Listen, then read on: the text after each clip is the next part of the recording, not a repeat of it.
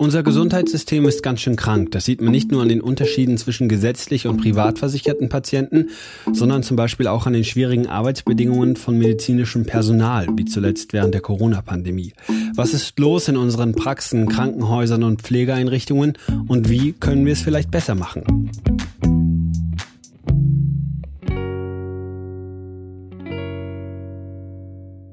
Genau darüber sprechen wir in einer neuen Folge Solidarität. Was können wir tun? Mein Name ist Lars Hendrik Beger und ich habe es ja jetzt gerade gesagt, das Gesundheitssystem steht nicht auf den besten Beinen. Immer mehr Krankenhäuser zum Beispiel werden privatisiert. Das heißt aber leider dann auch oft, dass es mehr um Profit als vielleicht wirklich um Gesundheit geht. In Leipzig gibt es ein Projekt, die Leipziger Poliklinik, die will mit ihrem Konzept da etwas entgegensetzen, nämlich eine solidarische Gesundheitsversorgung. Was genau das ist und wie wir uns vielleicht nicht als Ärzte, sondern auch als Patientinnen äh, einbringen können, das haben mir Jonas Löwenberg und Luise Sachs erzählt. Die habe ich in der Poliklinik in Leipzig getroffen. Hallo Jonas, hallo Luise. Hallo. Hi.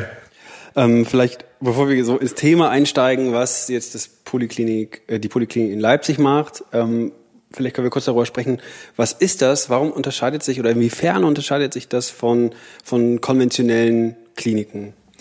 Also als Polikliniken in äh, Leipzig, Berlin, Hamburg und bald auch Dresden ähm, wollen wir Gesundheit gerne ähm, ganzheitlicher betrachten als ja letzten Endes äh, Stadtteilgesundheitszentren, die auch ähm, ja eher als Begegnungsraum ähm, leicht zugänglich, barrierefrei, wenn möglich ähm, genau im Stadtteil sind und Gesundheit als Begriff nicht nur aus einer bloßen medizinischen Perspektive, wie es heutzutage oft so im Fokus steht, ähm, betrachten, sondern eben auch viel mehr mit unter diesen ähm, Gesundheitsbegriff einbeziehen, also die Verhältnisse zum Beispiel.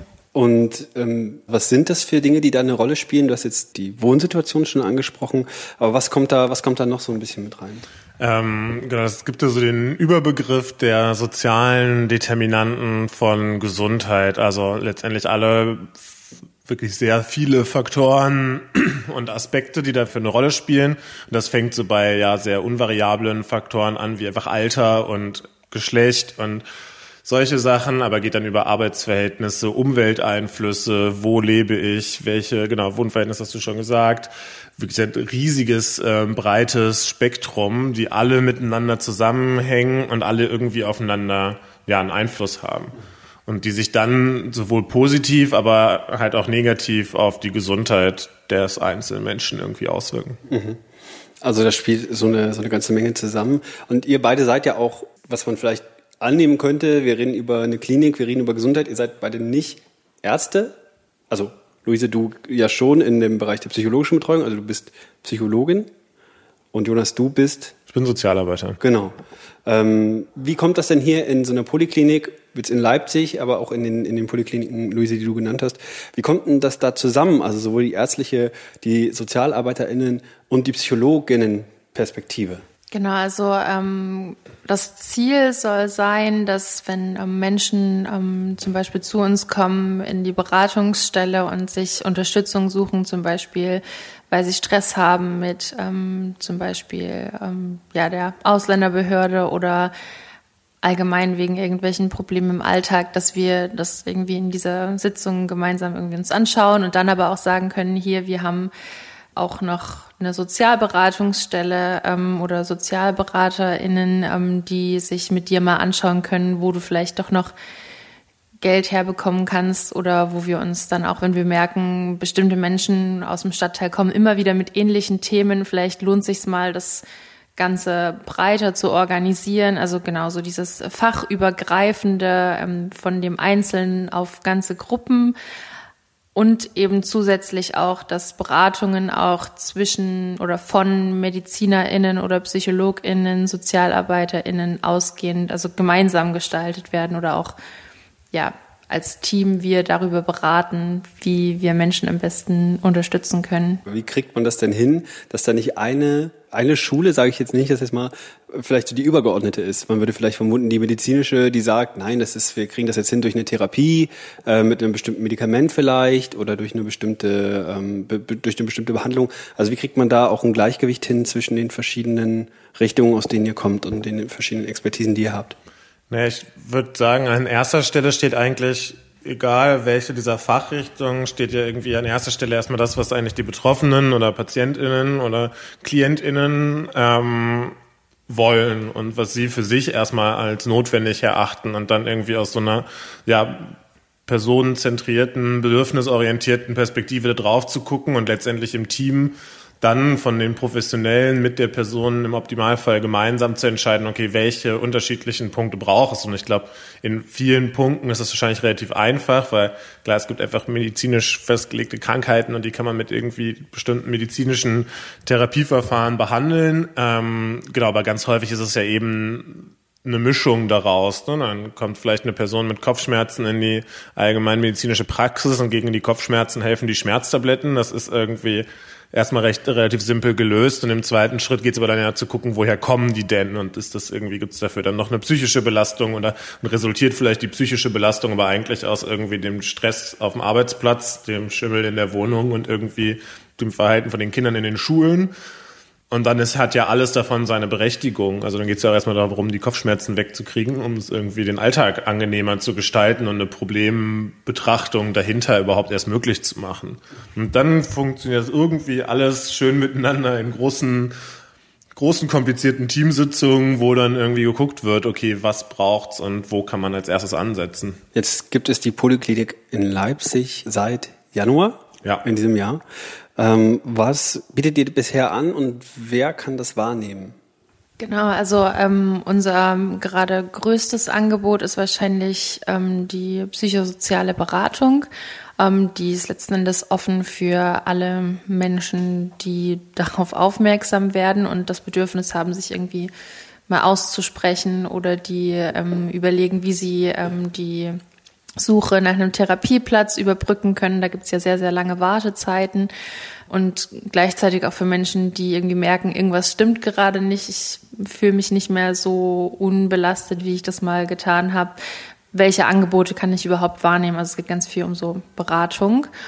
Und dann ähm, sind in unseren Räumlichkeiten auch die Refugee Law Klinik, ähm, die vor allem für Menschen mit Fluchterfahrungen ähm, eben bei juristischen Fragen Unterstützung bietet. Und dann haben wir auch noch den Verein Kabel, also die Clearingstelle Anonymer Behandlungsschein Leipzig. Das Angebot richtet sich vor allem an Menschen mit äh, ohne ähm, Krankenversicherung. Genau, und außerdem haben wir als Poliklinik auch noch die medizinische Gesundheitsberatung, ähm, wo Menschen hinkommen können, die von ihrem Arzt, ihrer Ärztin nicht so viel Zeit bekommen, wo sie einfach hinkommen können, hier, ich habe einen Arztbrief, den verstehe ich nicht, könnt ihr euch mal mit Zeit zu, mit mir zusammensetzen und wir schauen uns das gemeinsam an. Und wir haben ähm, während Corona ein Nachbarschaftstelefon eingerichtet, wo Menschen anrufen können und auch zweimal die Woche hier einfach vorbeikommen können, sich Masken abholen können und äh, einfach bei Fragen sich mit uns austauschen können oder auch Ideen einbringen können, was Sie gerne hier in den Räumlichkeiten ja anbieten wollen würden. Das ist uns auch ganz wichtig. Da wollte ich jetzt gerade darauf zu sprechen kommen, nochmal kurz zu dem Angebot, das ihr habt. Das werden wir auf jeden Fall auch verlinken. Da kann man sich also äh, einfach nochmal durchlesen, was es alles bei euch gibt. Ähm, und du hast es jetzt gerade schon gesagt, es ist euch ganz wichtig, dass ihr nicht nur hier in dem Stadtteil Schönefeld sind wir in Schönefeld in Leipzig? Ja. Genau. Nicht nur in Schönefeld ähm, drin steckt, sondern dass die SchönefelderInnen auch äh, mitgestalten können, was die Poliklinik anbietet. Wie funktioniert das? Nee, ich glaube, da stehen wir tatsächlich noch so sehr am Anfang, weil uns, äh, so wie bei vielen anderen, irgendwie dieser Virus so einen kleinen Strich durch die Rechnung gemacht hat und so die große Eröffnung und wir gehen in den Stadtteil rein, erstmal eigentlich gebremst wurde und wir den Laden wieder zugemacht haben. Ähm, genau, und durch irgendwie die, das was du gerade schon meintest, mit den, mit den Telefonen, also genau mit dieser Telefonhilfe und zur Vermittlung von so Nachbarschaftshilfen, wir jetzt daraus eigentlich so ein längerfristiges Angebot irgendwie im Sinne von einer solidarischen Nachbarschaftshilfe entwickeln wollen und wir irgendwie jetzt so eine erste Stadtteilbefragung gemacht haben und irgendwie mal um zu hören, was sind hier eigentlich so die Punkte, die irgendwie Menschen im Stadtteil beschäftigen und da jetzt gerade so in der Auswertungsphase sind und zu gucken, okay, was, was machen wir daraus praktisch und wie kriegen wir den Raum hier irgendwie noch mehr geöffnet. Ähm, genau, und dazu auch irgendwie hier mit den, hier gibt es ja so ein paar was heißt ein paar, hier gibt es eigentlich relativ viele soziale Träger im Umfeld oder sei es eine Kita und Kindergärten, Schulen und wir gerade so nach und nach mal mit allen ins Gespräch kommen und zu gucken, was gibt's hier für was gibt's hier irgendwie so, ja, sowohl für irgendwie negative, aber auch positive Faktoren, die wir irgendwie aufgreifen können und wo wir irgendwie zusammen mit den Menschen einfach dann gucken, was, was daraus sich entwickeln kann. Wie habt ihr das, ähm, das kam ja jetzt auch schon ein paar Mal auf, diese, diese Corona-Zeit erlebt? Also es ist ja nicht nur, dass ihr diesen, diesen Begegnungsraum schaffen wollt, was ja scheinbar schwieriger war dadurch, sondern ihr seid ja eben auch eine medizinische äh, Anlaufstelle. Was hat das, was hat diese Corona-Zeit hier bewirkt? Wie habt ihr die erlebt und vielleicht auch gestaltet? Naja, ich glaube, uns ging es da am Anfang so wie vermutlich fast allen. Es war, glaube ich, so, ja, so eine sehr große Verunsicherung und was machen wir jetzt hier eigentlich und was können wir irgendwie, genau, was können wir eigentlich als Gesundheits Zentrum, was aber noch sehr am Anfang steht, jetzt eigentlich in dieser Situation Positives dazu beitragen und wie können wir irgendwie Menschen unterstützen und ähm, genau so ja so ein bisschen so dieser Moment, wo plötzlich reden alle von Gesundheit und Solidarität und das ist irgendwie seit zweieinhalb Jahren unser Vereinsname im Grunde, ne? Und wir reden da schon die ganze Zeit vorhin und so ein bisschen plötzlich geht's über so gesamtgesellschaftlich viel mehr um irgendwie diese beiden Begriffe.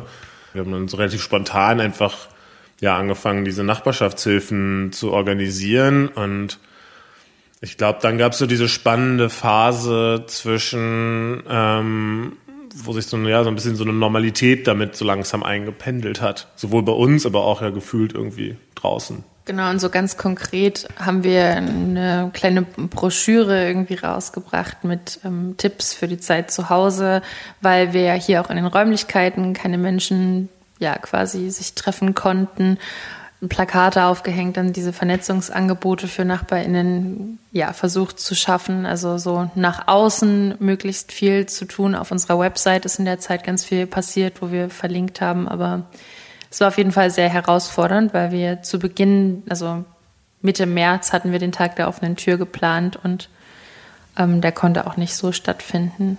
Die angelaufenen Beratungsangebote mussten erstmal wieder pausiert werden, weil es nicht möglich war. Und ach genau, ähm, schon auch relativ viel Aufklärungsarbeit, glaube ich, die in der Zeit passieren konnte, gerade so mit ja, Verunsicherungen durch Verschwörungstheorien, wie auch immer, dann irgendwie fundiert wissenschaftliche Informationen nach draußen zu tragen. Wir haben diese ähm, Maskenaktion gestartet, dass Stoffspenden bei uns abgegeben werden konnten. Menschen haben angefangen, ähm, Masken zu nähen, natürlich jetzt nicht nur durch uns, aber wir haben immer versucht, so ein bisschen auch als Multiplikator irgendwie zu wirken und so ein Stück weit als Vernetzungszentrum. Ihr gebt den Stoff, ihr kommt hierher, wenn ihr Masken nähen könnt.